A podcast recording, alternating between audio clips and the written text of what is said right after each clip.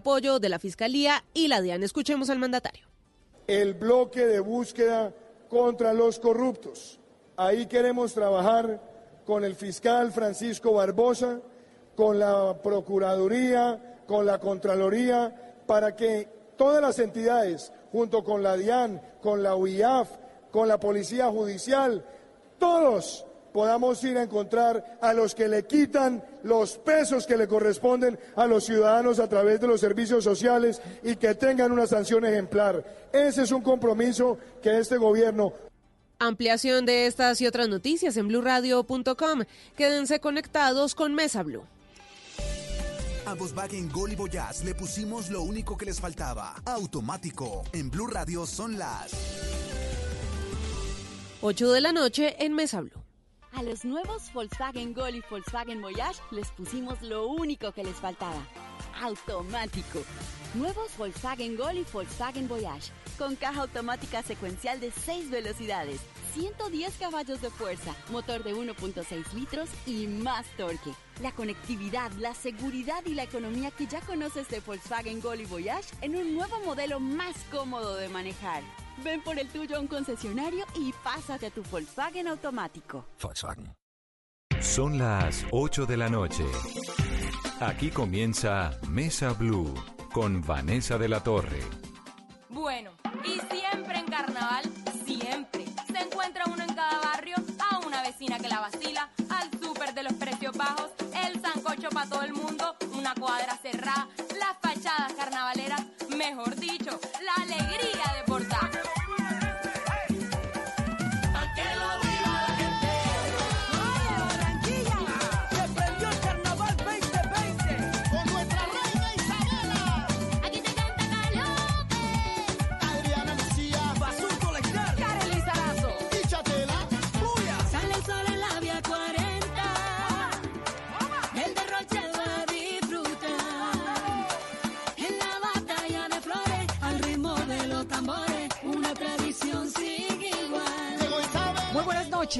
Durante cuatro días, febrero 22, 23, 24 y 25, quien lo vive es quien lo goza. Así dice el Carnaval de Barranquilla, que realmente es una fiesta impresionante, con unos componentes culturales ancestrales riquísimos.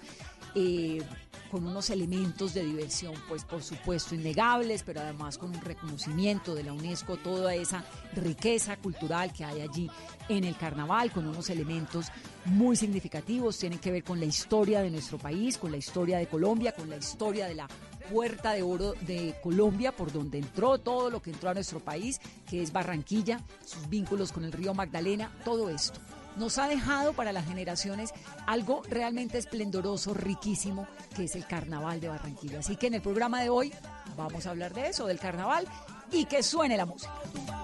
en la calle de aquí para allá, la guayana, la droga. El carnaval se siente, pa' que lo viva la gente. El monocuco presente,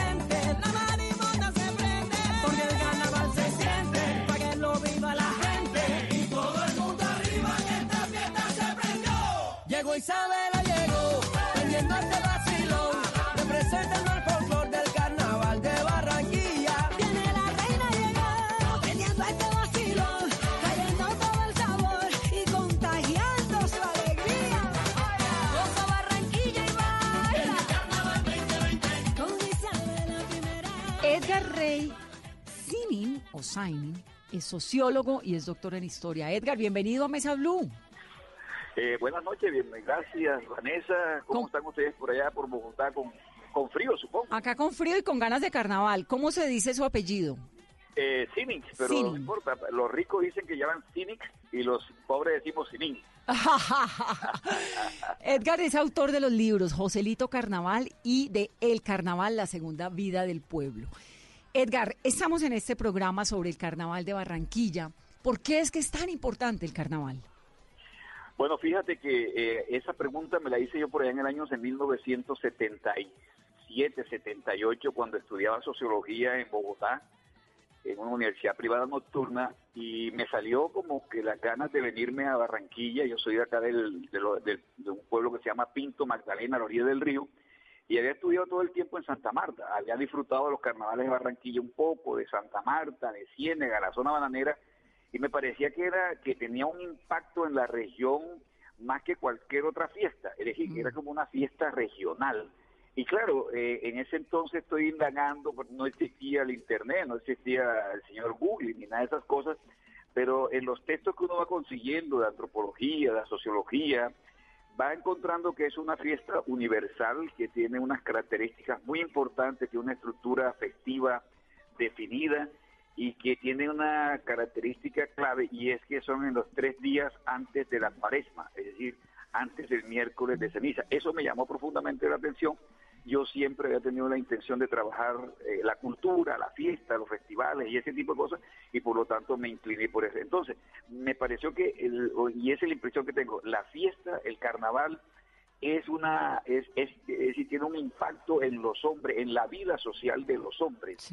Y como diría un pensador, eh, eh, es el eterno retorno. Todos los años tenemos que ir a la fiesta del carnaval como para reactivarnos en la vida después de tanto trabajo, después de tanta explotación del hombre por el hombre, pues ir a la fiesta del carnaval es como eh, despojarse de toda esa formalidad y ¿Cómo- entrar en el, en el cómo- mundo al revés. ¿Cómo nació el carnaval, Edgar? ¿De dónde surge? Bueno, el carnaval tiene sus orígenes muy muy antiguos, posiblemente en Egipto, en Egipto y en algunos países del norte de África. Eh, van a tener las primeras expresiones festivas que luego, por supuesto, con la presencia de, Roma, de Grecia, van a llegar a Roma y Grecia, ¿verdad? Las Saturnales, las Lupercales, eh, las Bacanales y luego en España con lo que se llama la romanización de España. Tú sabes que España estuvo como 800 o años bajo el yugo romano, si se quiere. Eh, todas esas fiestas llegaron allí y claro, y se expanden por toda Europa y ahí comienza a tener una estructura. No hay reinas, pero hay desfiles, hay máscaras, hay arlequines, hay colombinas y hay el mundo al revés, o sea, entre comillas, la- faltarle el respeto a la autoridad. Claro. Y supongo, supuesto- supongo que la llegada a América tiene que ver con los españoles, ¿no? Claro, Claro, por supuesto. Entonces, cuando cuando Colón se encuentra con América o el descubrimiento, como le quieran llamar, toda esa carga ideológica, toda esa vida festiva que tienen los españoles en España, pues se la traen para América. Por eso es que al comienzo tú vas a encontrar que hay carnavales en toda América y Centroamérica y en los países del y en los países del Caribe. Entonces vas a encontrar carnavales en Buenos Aires, en, en Caracas, en Bogotá hubo unos carnavales maravillosos. Es muy posible, entre otras cosas, eh, lo dice el, el historiador Marco González, eh, las primeras manifestaciones escritas del carnaval se van a encontrar justamente en Bogotá, en Bogotá, Ubaté, por ahí, por esos alrededores. ¿Y por qué esos carnavales del centro de Colombia, el de Bogotá, el de Ubaté, etcétera, Boyacá, Cundinamarca, no tomaron esa forma tan grandiosa que tiene el carnaval de Barranquilla, que termina siendo además eh, patrimonio, ¿no? Sí, la- y, yo diría que la fiesta más importante del país con el respeto de otros. Todos tenemos, la- de- de- defendemos lo propio y lo local. Sí, pero es patrimonio oral e inmaterial de la humanidad, de la UNESCO. primera- la eso primera en son palabras 2003. mayores. Sí, así es. Y fíjate que dentro de la fiesta, porque está el carnaval de Pasto y está el carnaval de Río Sucio, pero son eh, carnavales que tenían en el pasado otros nombres diferentes al que tienen hoy, porque yo creo que la palabra carnaval es- tiene más, es más vendible, digámoslo, desde el punto de vista comercial, que decir fiestas populares de blancos y negros, etcétera. Ahora, en el Caribe colombiano, mi tesis posiblemente no sea esté equivocado, el- la presencia afro va a ser bien interesante, ¿verdad?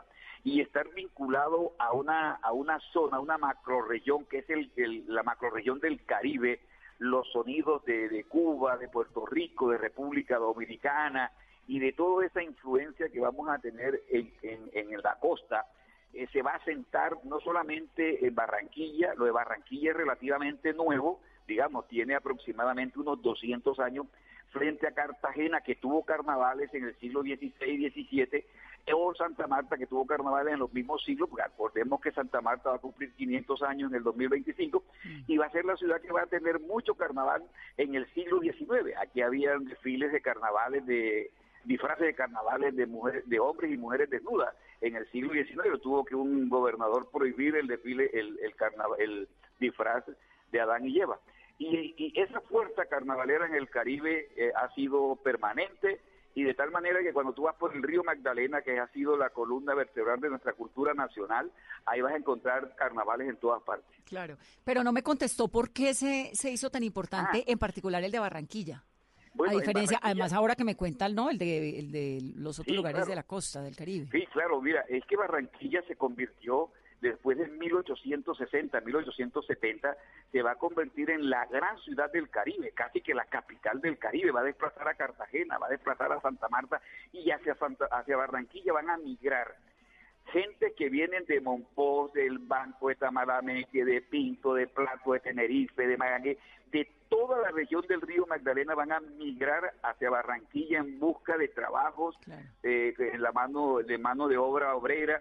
Igualmente todo lo que va a estar aquí en Santa Marta, el pequeño capital que hay de Santa Marta en 1860, 70, dicen los historiadores económicos, va a migrar los Obregón, los de La Rosa, van a, migrar hacia, Barranquilla, lo mismo que de Ciénaga, lo mismo que de Riohacha y lo, igualmente de Cartagena. Toda esa gente que llega a Barranquilla va a comenzar a realizar, a recordar las fiestas que ellos tienen en su pueblo natal y así va a comenzar, yo lo explico en Joselito Carnaval, y así va a comenzar como a reorganizarse fi- eh, eh, fiestas por colonias, que los del brazo de Monpó, que los del brazo de Loba, etcétera, hasta que va a ir consolidándose una fiesta muy del Caribe colombiano, pero que en Barranquilla tiene su máxima expresión. Por eso tú vas a encontrar en el Carnaval de Barranquilla, por ejemplo, el baile del, de las em, cucambas, vas a encontrar el baile de, de la farota que viene de Talaigua, vas a encontrar el baile de... Claro, y la puerta de oro de Colombia, Claro, ¿no? Que eso lo todo va a alimenta. entrar por Barranquilla. Ahora, ahí va a entrar. claro, Ahora, Edgar. Fíjate una cosa, fíjate una cosa, discúlpame. Vas a encontrar desde el comienzo expresiones del Caribe, la música, el, el, el, el chandé, la cumbia, el porro, el fandango, y vas a encontrar también algunas expresiones de la cultura europea. Vas a encontrar que en el club de italiano, que los españoles, que los alemanes se van a vincular. En cambio, no vas a ver la presencia de Bogotá o de Medellín expresado a través de estas danzas. Claro. ¡Y que viva el carnaval! ¡Que viva!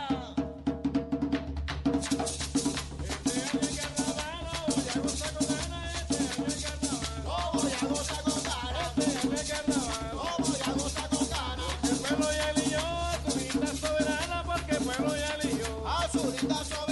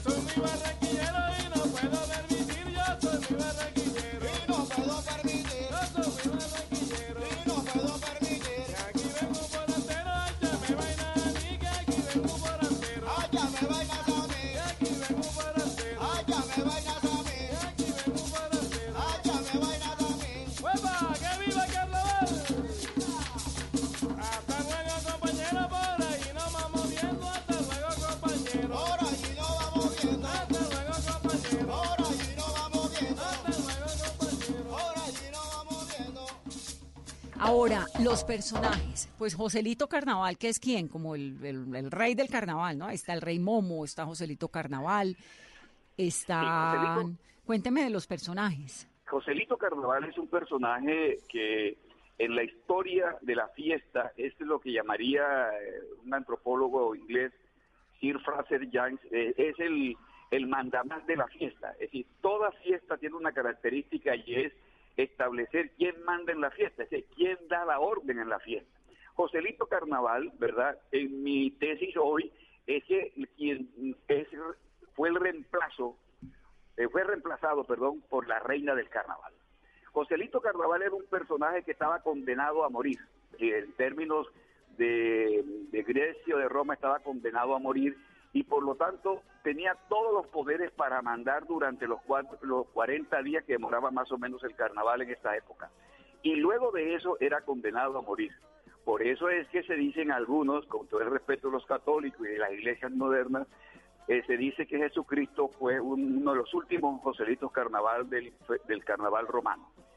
En ese sentido, ¿verdad? Va a ser reemplazado por tal y en Santa en, en Barranquilla y en otros pueblos, en otros países del mundo va a llamarse Juan Carnaval o Joan Carnaval como en Portugal o va a ser Joselito Carnaval. Ahora, hay un personaje Ah, barranquillero, por eso es que es el entierro de Joselito. es el entierro de Joselito, porque ¿Y por él debe morir. ¿y por qué se llama morir. Joselito y no Pedrito? O Pues no, en cada población, en cada población, en cada ciudad tiene un nombre. Eh, se llama Yo- Joao. Se utiliza, yo creo que el, está referido más a un nombre popular. Fíjate que no se llama Gualberto, ni Wilberto, ni Wilman. Claro. Se llama justamente un, un nombre muy español.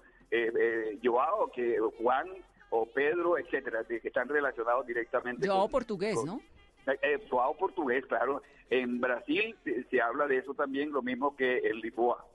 Entonces, Joselito es el rey del carnaval que termina siendo enterrado y por eso es el entierro. Claro. ¿Quién es el rey Ahora, Momo? El rey Momo, eh, Momo es un re- es un dios de la diversión.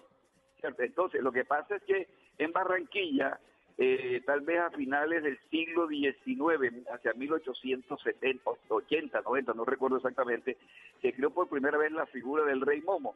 Y luego se retomó esa figura del rey Momo como el personaje que va a, a- a acompañar a la reina durante la, la- la- digamos durante la fiesta.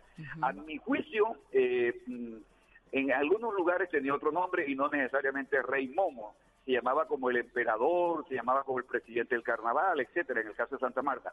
Pero la configura del Rey Momo, que últimamente he visto que la han cuestionado, el Rey Momo, digamos, es el, el- es el dios de la diversión.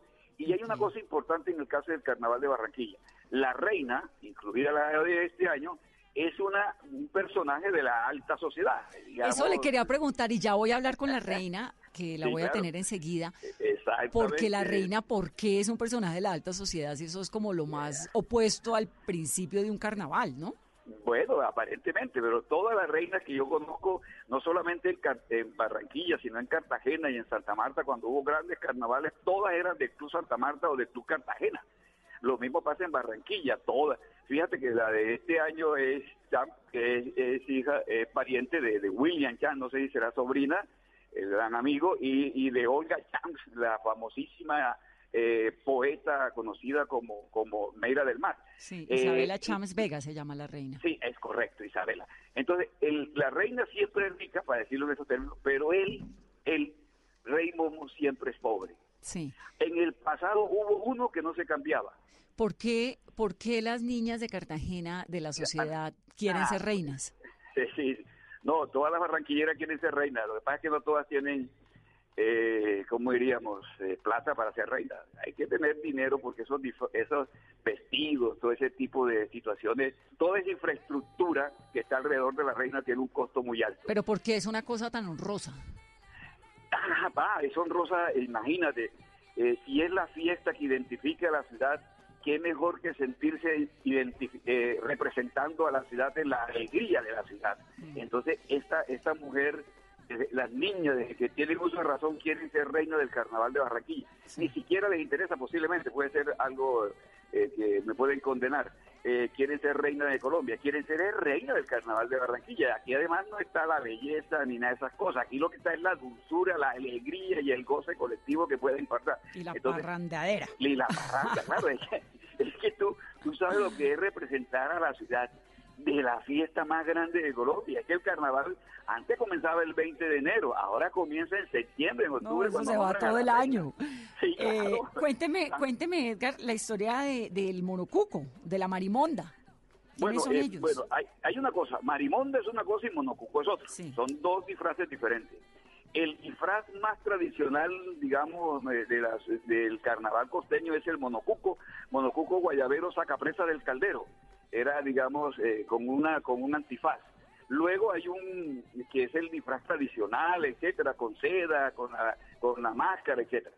Eh, luego hay un disfraz muy barranquillero que es el del disfraz del, de, de la marimonda, que me parece que tiene un sentido de eso que llamamos los investigadores el mundo al revés. Colocarse el saco al revés, el pantalón al revés, hacer morisqueta, puede tener una grande nariz, tener una, unas grandes orejas. Todo eso es una irreverencia a lo normal de la sociedad contemporánea, de la sociedad en el mundo. Entonces, esa irreverencia, ¿verdad?, va a tener un, una expresión lúdica muy importante en, en este disfraz que se llama la marimonda. La marimonda es, bueno, la mari- te voy a dar una marimonda, o sea, una marimonda para nosotros en el Caribe puede ser o de dulzura, de alegría, o una marimonda puede ser una gran, eh, como diríamos, para utilizar todo, una gran eh, limpia, o sea, le dan uno un poco de correazo por haber desobedecido cuando uno está niño en algún momento de la vida. A ver, no sé cómo hacerle esta pregunta sin que suene fea. Pero la marimonda tiene algo que ver con la monda? No, no, no, no, no, para nada. No, no, la bondad es otra cosa. Eh, no, no, ma- marimonda es alegría. Tienes una marimonda, tienes una marimonda, tienes una fea, estás borracho. Ok. Y- Ni eres caremonda, no, no. Y bueno, de ahí, y ya salen los otros personajes, ¿no? La María. Monitos, el hombre caimán, Sí, todo claro. esto. Es que la capacidad creativa del- de la gente en el Caribe, lo mismo que Pasto y en Río Sucio y en, en donde hay fiesta, es precisamente la capacidad creativa de burlarse de sí mismo, como digo yo en algún momento, ¿verdad? Nosotros los costeños nos burlamos de la pobreza, de la tristeza, estamos mamados, estamos matando agua, estamos este estamos mondados, fíjate que no es lo mismo, mondado es una persona limpia. Sí, es no tener plato para desayunar, para almorzar, y le ponemos nombre al arroz. Cuando el arroz blanco está muy blanco y más nada que echarle, entonces le echamos este, salsa de tomate. Entonces un arroz blanco con tres o cuatro rayas de salsa de tomate es un arroz a los juniors, ¿cierto? Que son Sí, la, sí, sí, es, el- es- es la camiseta del junior y así sucesivamente. Listo, pues genial. Qué dicha oírlo, Edgar, y sus libros, Joselito Carnaval y El Carnaval, la segunda vida del pueblo, pues sin duda son Biblias, ¿no? Para entender uno todo este fenómeno social que implica algo tan grande y tan importante para nuestro país, la obra maestra del patrimonio oral e inmaterial de la humanidad, que es el Carnaval de Barranquilla. Vamos a hablar ya con la reina. Gracias, Edgar. Un abrazo. Un abrazo para ti y salúdame a la reina Isabela y a todos los barranquilleros. Un abrazo de acá de, de esta noche, Samaria. Sí, señor. Aquí, bienvenidos a Mesa Blue. Vamos a hacer una pausa rápidamente. Estamos hablando del Carnaval de Barranquilla, de esta super fiesta que nos encanta, que nos contagia con esa alegría de los barranquilleros. Ya viene en breve la reina del Carnaval.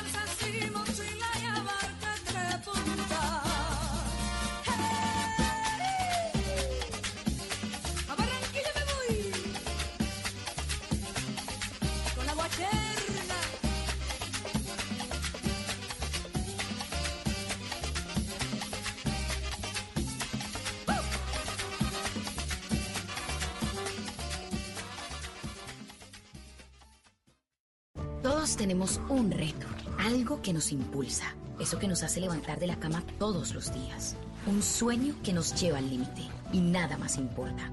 No importa el dolor, ni la frustración, no importa el tiempo. Un reto que es a la vez nuestro combustible y nuestra obsesión. Porque nada se consigue de la noche a la mañana. Este es mi reto. ¿Cuál es el tuyo? Pasta Sonia, sabor y energía que te hacen mejor. Trabajamos pensando en usted.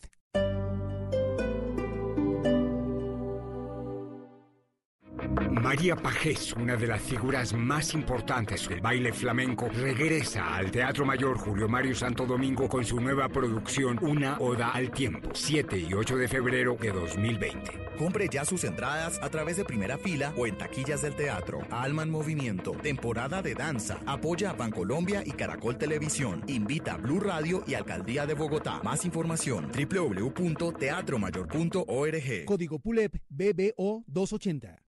Este sábado en Travesía Blue les estaremos recomendando glamping en Guatavita. También hablaremos de cómo ser viajeros responsables y cómo disminuir la huella de carbono en la actividad turística. La actriz y modelo colombiana Adriana Silva nos cuenta por qué le gusta tanto la comida peruana. Este sábado después de las 3 de la tarde, Travesía Blue por Blue Radio, porque los viajes y el turismo también hacen parte de la nueva alternativa. Travesía Blue por Blue Radio y bluradio.com. La nueva alternativa.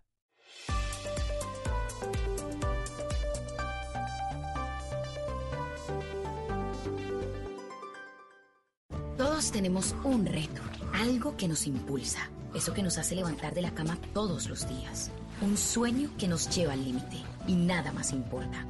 No importa el dolor, ni la frustración, no importa el tiempo. Un reto que es a la vez nuestro combustible y nuestra obsesión. Porque nada se consigue de la noche a la mañana.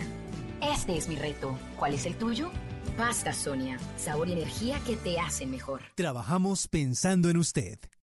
Estás escuchando Blue Radio, un país lleno de positivismo, un país que dice siempre se puede. Trae tus deudas de otros bancos y solicita ya tu compra de cartera del Banco Popular para tus tarjetas de crédito, con una tasa del 0.76% o del 0.80% mes vencido, del 1 de febrero al 31 de marzo. Con tasas así, tu dinero rinde más. Solicítala en nuestras oficinas o a través de la línea verde. Consulta condiciones en bancopopular.com.co. Banco Popular. ¡Siempre se puede! Somos Grupo Aval, vigilado Superintendencia Financiera de Colombia.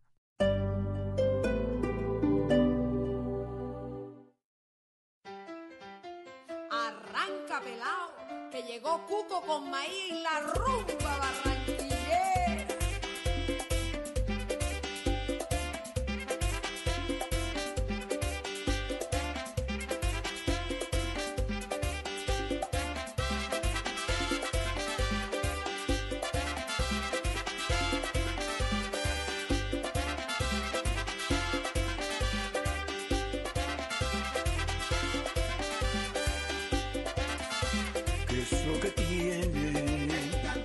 En Mesa Blue. Estamos hablando del carnaval de Barranquilla.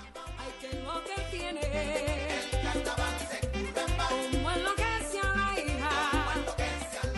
Cuando llega el carnaval, se oyen a los pelados con las peladas gritando en un rincón agarrado. ¿Qué es lo que tiene? A la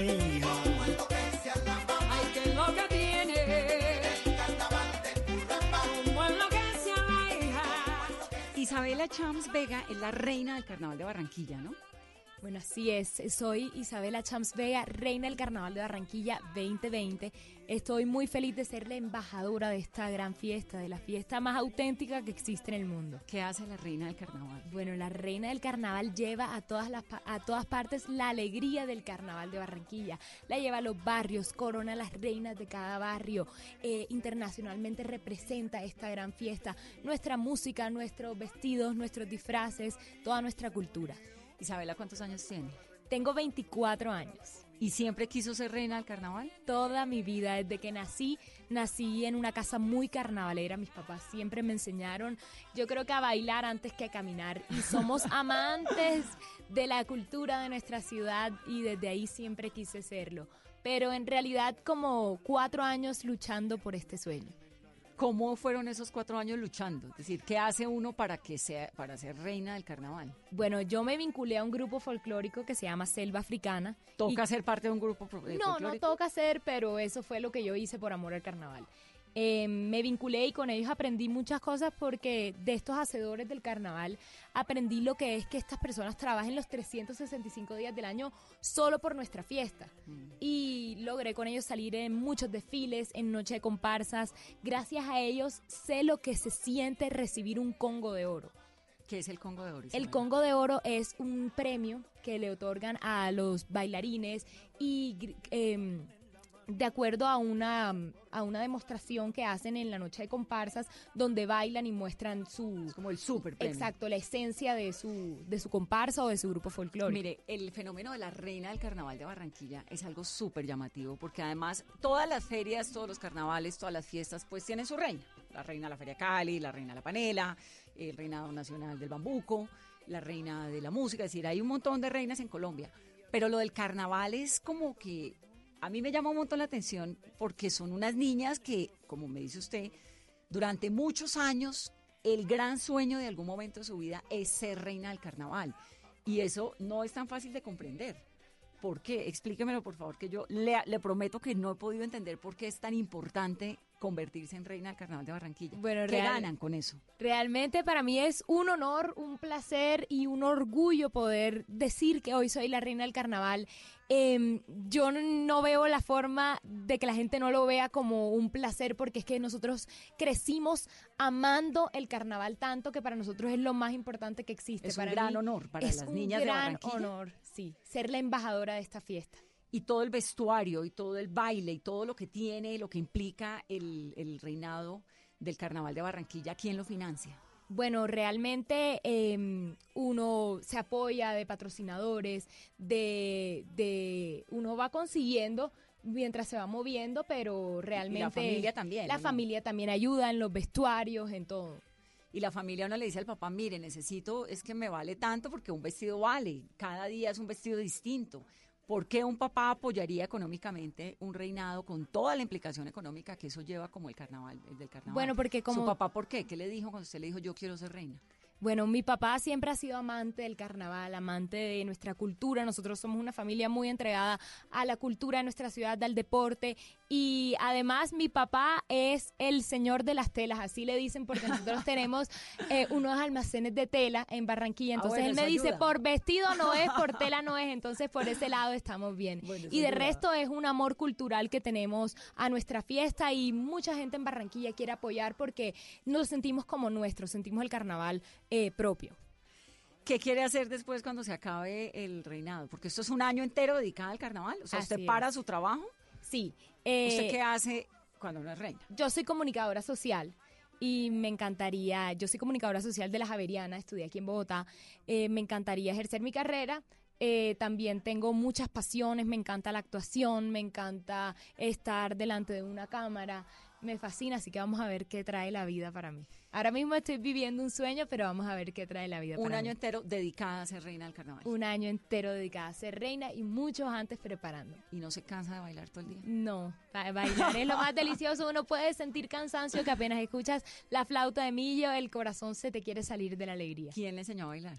Mm, yo creo que mucha gente. Desde chiquita yo siempre estaba bailando en todos lados. Mi hermana me organizaba espectáculos. Tuve muchos profesores de baile y con los que sigo bailando todavía. Martica Maturana, Pedro Díaz, Pedro García. Hay tantos. Pues reina, felicitaciones. Además, qué bueno que pudo hacer realidad su sueño.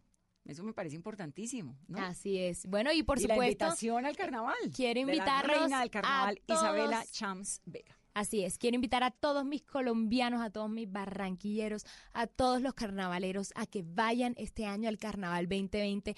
Este año tiene algo especial y es el Carnaval de la gente. Yo quiero que ustedes sean los protagonistas y no la reina, porque esta es la verdadera esencia del carnaval. Así que quiero invitarlos a todos a que se gocen el carnaval desde este momento hasta el miércoles de ceniza, porque el Carnaval 2020 es para que lo viva la gente. Bienvenida siempre a Mesa Blue, Isabela. Gracias. En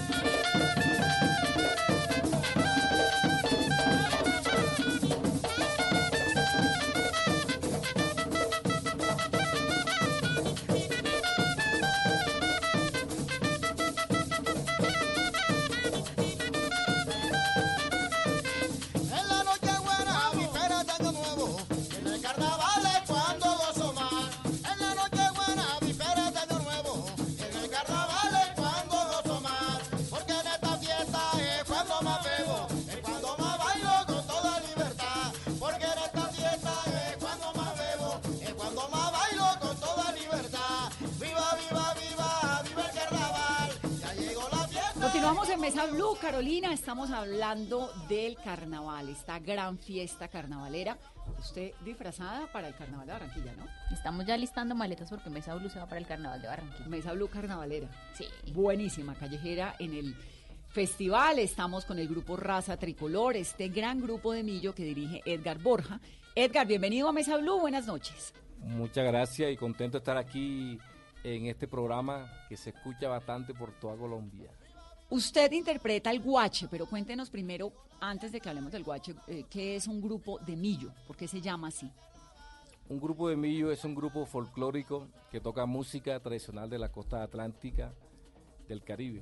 Se llama grupo de millo porque el instrumento principal es la flauta que se hace de, de, de una planta que se llama millo. De ahí se saca el instrumento. ¿Cuánto llevan ustedes con eh, este grupo Raza Tricolor?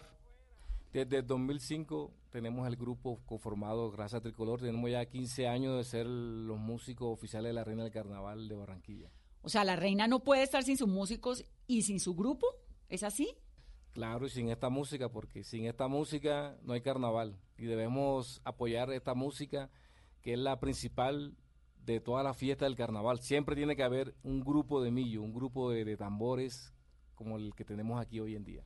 ¿Cuántos grupos de millo hay en las fiestas del carnaval o cuántos puede haber? Es incalculable porque ya se ha hecho en la alcaldía hizo un programa de formación en las casas culturales de diferentes barrios para enseñarle a los niños, les enseñan gratis. Entonces tú te puedes imaginar todos los años cuántos grupos podrían salir. Usted es el director de Raza Tricolor, pero también interpreta el guache. ¿Qué es el guache, eh, Edgar? El guache es un instrumento, este que suena aquí, tiene semilla de chuira está hecho de, de metal, entonces es el que le da el brillo a, lo- a los tambores. ¿Y Edgar desde niño empezó con, en- con los grupos de Millo o ha estado en otros grupos musicales? He estado en otro grupo con el maestro Moisés Angulo, con el Checo Acosta también. Y a usted lo acompaña Edilberto Balbuena, que es el que interpreta la flauta de millo, ¿no, Edilberto? Bienvenido a Mesa Blue. Correcto, flauta de millo. Muchas gracias. A ver, la, la flauta, ¿cómo suena esa flauta de millo? Bueno, la flauta de millo es un instrumento netamente indígena, es el legado que nos han dejado nuestros ancestros se interpreta de esta manera.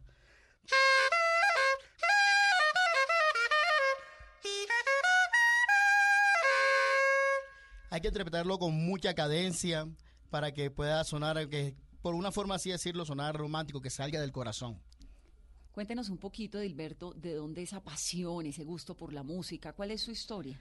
A ver, este, algo, algo que sucede, pues hablo de mi tierra, en la, en la costa, es que todos, todos nacemos quizás con esa espinita ahí de querer bailar, de querer tocar, interpretar un instrumento. Y yo afortunadamente conocí el ritmo de la cumbia, donde conocí este, este bello instrumento que es la flauta de millo. Es ahí que me, me nacen las ganas de interpretarlo, de tocarlo. Y muchos maestros que he conocido en la trayectoria de, de mi profesión como flautero. ¿Cuántas flautas de millo tiene? Yo en mi mochila por lo general cargo cinco flautas de millo, que son los distintos tonos que siempre cargo, ya que me preocupo mucho de, porque el tema que yo interprete suene original como fue grabado. ¿Y qué hace la flauta de millo? Cuando usted los músicos hablan de tono, ¿cuál es el tono de la flauta de millo? Eh, yo cargo eh, do natural, do sostenido, re natural, re sostenido y el mi natural. El re sostenido que es el mismo mi bemol. Y Edilberto en este grupo de Millo Raza Tricolor maravilloso que nos ha acompañado en esta noche está con su hijo, su hijo Frederick Balbuena. Él toca el tambor, o sea, su papá desde a los cuántos años le dijo, bueno, usted también tiene que ser músico. No, pues mi papá nunca me dijo que si yo quería ser músico o no. Lo que, como yo quise tocar el tambor, fue porque yo vi a mi papá que viajaba a todas partes del mundo, conocía a mucha gente, entonces yo dije, ah, no, yo también quiero ser como mi papá, voy a aprender a tocar un instrumento musical. ¿Y por qué se, se decidió por el tambor alegre y no por la flauta de millo que es la que toca su papá? Porque yo quería trabajar con mi papá y viajar con él. Porque como él es mi maestro, decirle a todo el mundo que me preguntara, él es mi papá y mi maestro. Yo decía, no, normal, entonces yo quería tocar el tambor para acompañarlo ahí. Entonces me, me enseñó muchas bases para acompañarlo a él como a él le gusta. ¿Y Frederick cuántos años tiene? Tengo 15 años. ¿Ya terminó el colegio? No, ya en dos años lo termino. ¿Y, y cómo hace para combinar el colegio, las clases con la música? No, pues todo va cuadrado en un horario que tengo yo. Digamos, yo estudio en la tarde de 12 a 6 y media. En la mañana hago las tareas y en la noche estudio una o media horita el tambor. Y para Frederick, ¿qué significa el tambor alegre y qué significa el carnaval y estar en este grupo de Millo Raza Tricolor? Hoy significa mucho para mí porque este grupo también está bien unido, todo, todos se conocen aquí, entonces pues me gusta tocar con ellos porque tienen una energía extraordinaria. ¿Y cómo suena el tambor alegre y por qué se llama así? Suena algo así.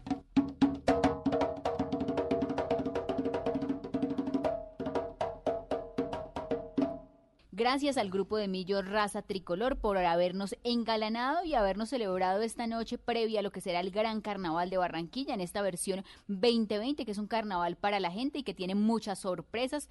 Edgar Borja, director del grupo Raza Tricolor, gracias. Soy de raza tricolor, ya Colombia represento, aquí traje mi talento, mi cariño y mi folclor. Viva el carnaval.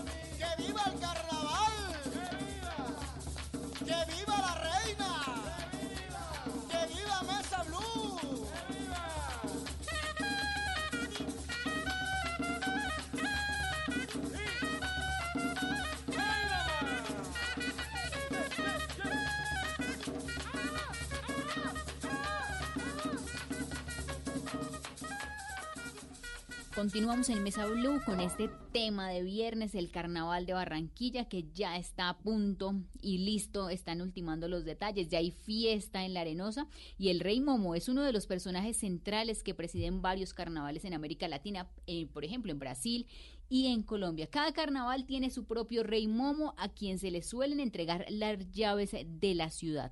Y esta vez en el Carnaval de Barranquilla 2020, el Rey Momo es Alcides Romero Cogollo. Alcides o Rey Momo, buenas noches y bienvenido a Mesa Blue. Muy buenas noches para todos los oyentes. Un placer poder hablar de nuestro carnaval, hablar de la fiesta cultural y folclórica más importante de este país. Yo creo que sin duda alguna, como lo he dicho, es un honor poder presidir esta fiesta.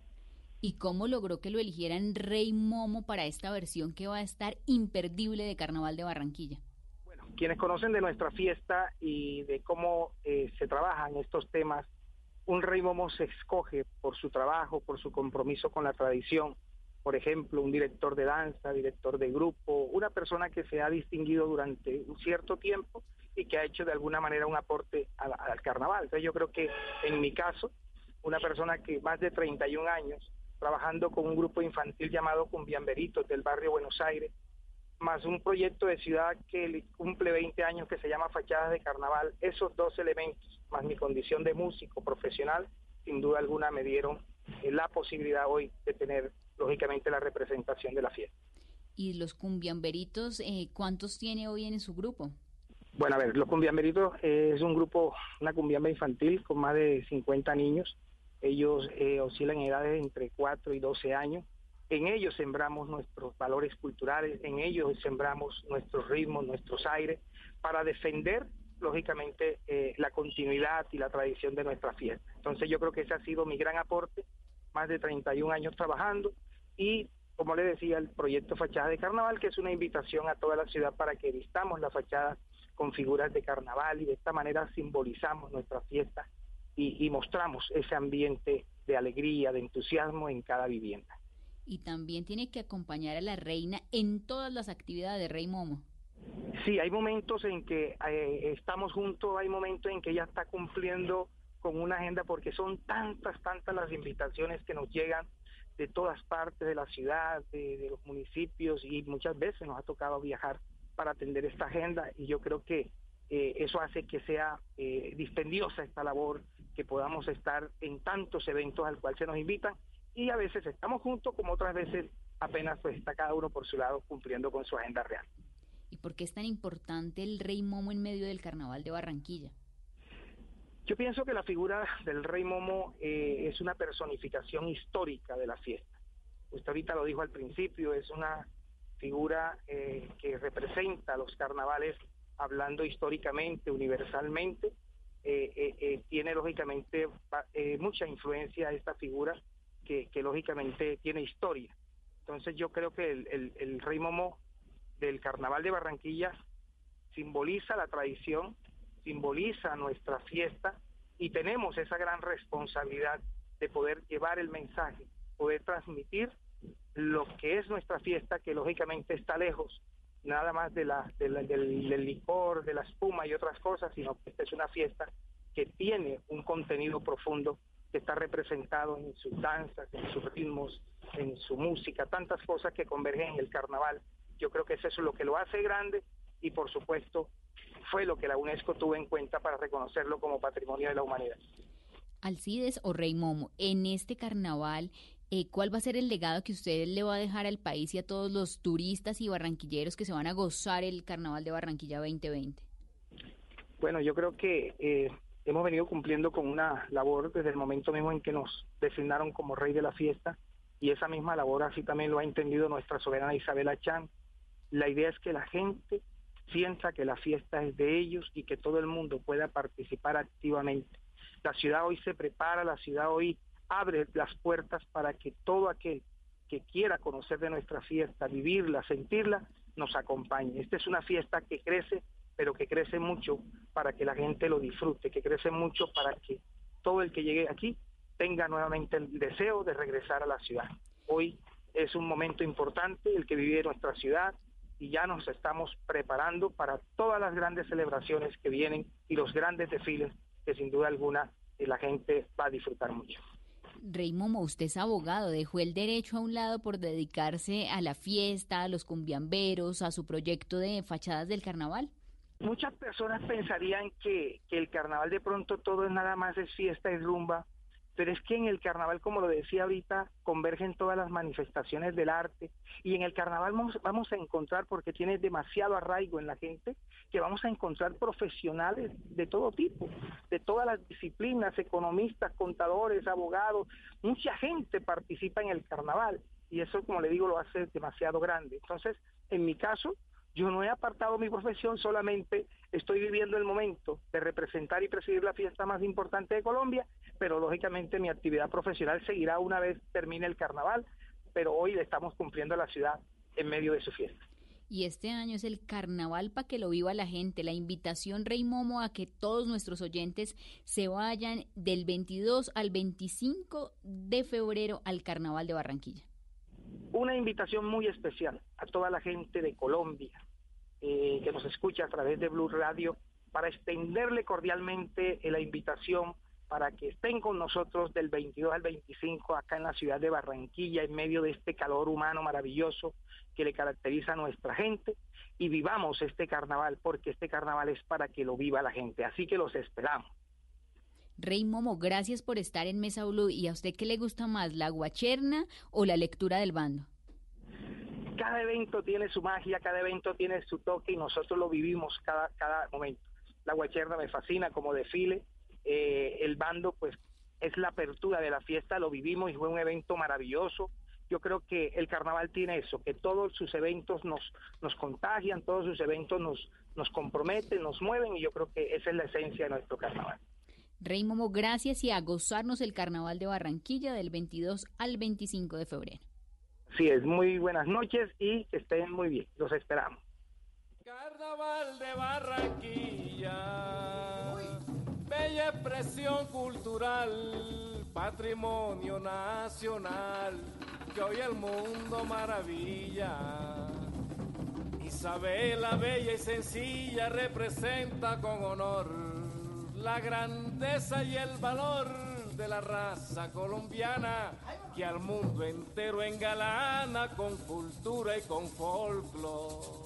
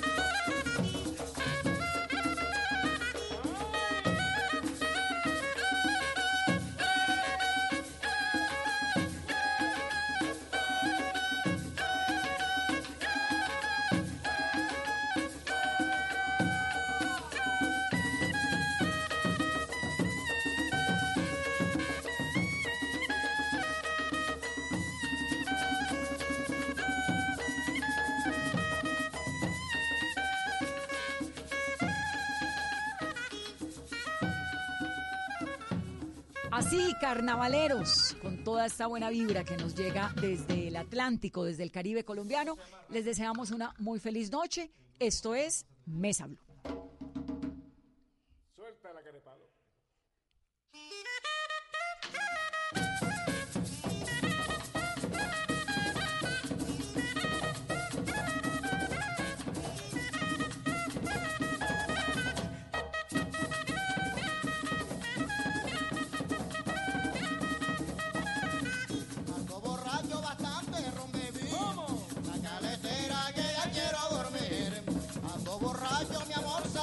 Saca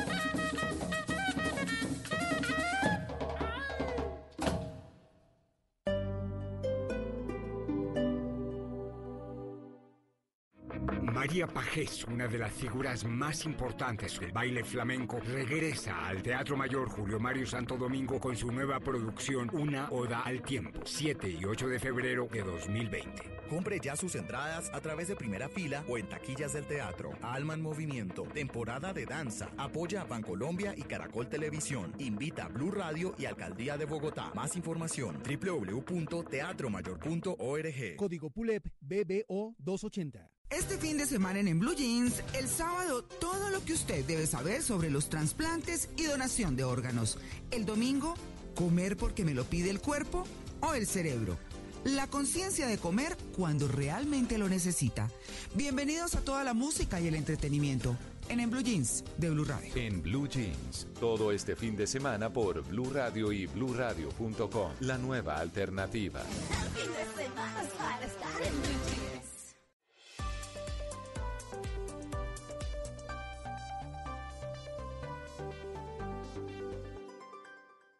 Este domingo en Encuentros Blue, Cuarta Revolución Industrial y Blockchain, una mirada al futuro empresarial, cómo acompañar a los jóvenes para que conecten con sus conocimientos y habilidades. ¿Y qué son los viajes de poder? Todo esto en Encuentros Blue, para vivir bien, por Blue Radio y bluradio.com.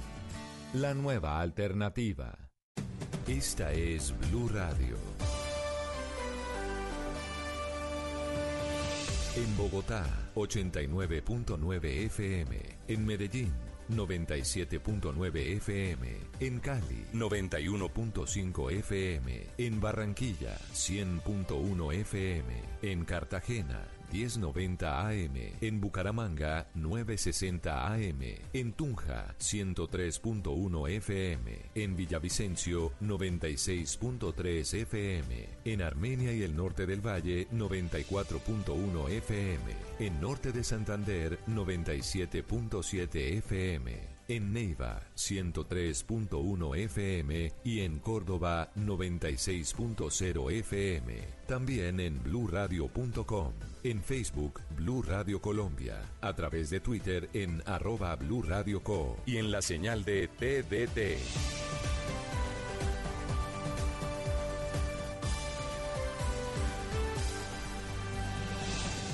Blue Radio, la nueva alternativa.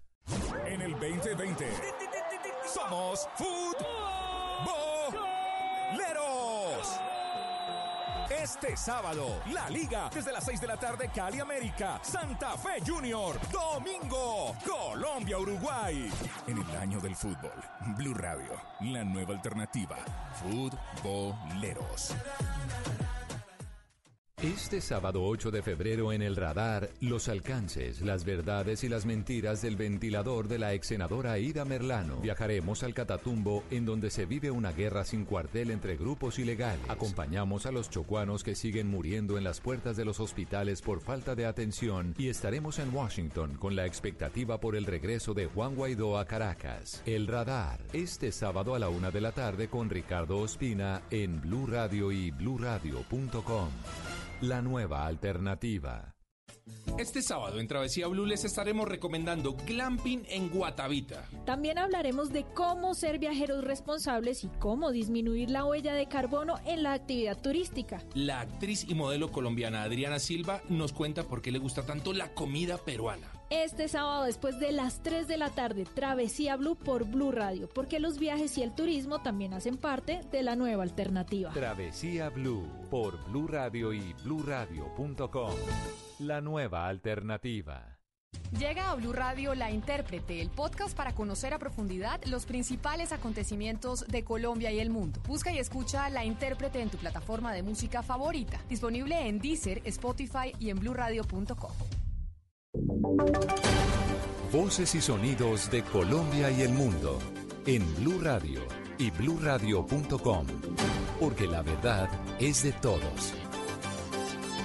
8 de la noche, 57 minutos en Blue Radio. Les saluda nuevamente Joana Galvis y haremos un resumen de lo más importante que sucede en Colombia y el mundo. Comenzamos porque el Centro Democrático respondió a una publicación en la que se indica que esa colectividad habría creado una presunta estrategia de desprestigio para atacar a medios de comunicación. ¿Qué dice Diego Perdomo? Buenas noches. Y es que ese partido respondió a una publicación del diario El Espectador titulada En las entrañas de una bodeguita uribista, en la que se habla de una supuesta estrategia en redes sociales en la que se pretendía atacar a medios de comunicación y opositores que estaría encabezada por Claudia Bustamante y el entonces consejero presidencial Víctor Muñoz. En un comunicado niegan que el partido esté actuando de esa manera. En uno de los cuatro puntos indican, abro comillas, nuestro partido no cuenta con ninguna herramienta de organización para generar estrategias en redes sociales contra medios, periodistas, ni opositores. Reiteramos que la reunión mencionada en el artículo no fue convocada por el Centro Democrático, cierro comillas. En otro de los puntos cuestionan la investigación e indican que, abro comillas, son deplorables la frivolidad y el poco rigor de la investigación que sustenta el informe, cierro comillas. El diario citó una investigación de la Liga contra el Silencio y habla de una reunión que se habría dado en un hotel de Bogotá en la que también habría participado Víctor Muñoz. En otras informaciones fue capturado uno de los presuntos autores del robo a la casa del embajador de Colombia en Panamá, Eduardo Burgos, ocurrido en Montería la madrugada del pasado martes. Oscar Sánchez. El comandante de la Policía Metropolitana de Montería, el coronel Wilson Montenegro, acaba de confirmar la captura de uno de los presuntos miembros de la banda que eh, realizó el robo a la casa del embajador de Colombia en Panamá, Eduardo Burgos. Fue capturado uno de los presuntos miembros y en la vivienda donde fue hallado por las autoridades se encontraron varios de los elementos hurtados. Donde se pudo ubicar una serie de elementos que habían sido hurtados y que nos corroboran que hacían parte de la persona a quienes le habían hurtado estos elementos.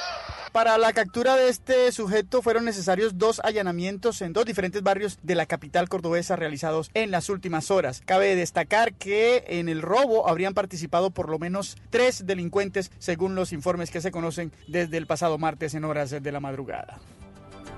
8 y, 8 y 59 minutos. Hasta marzo no podrán regresar 7 mil niños a los centros de desarrollo infantil de bienestar familiar y la alcaldía de Cali. Esto por el proceso de contratación del personal que atiende estos centros tardará un mes más. Víctor Tavares.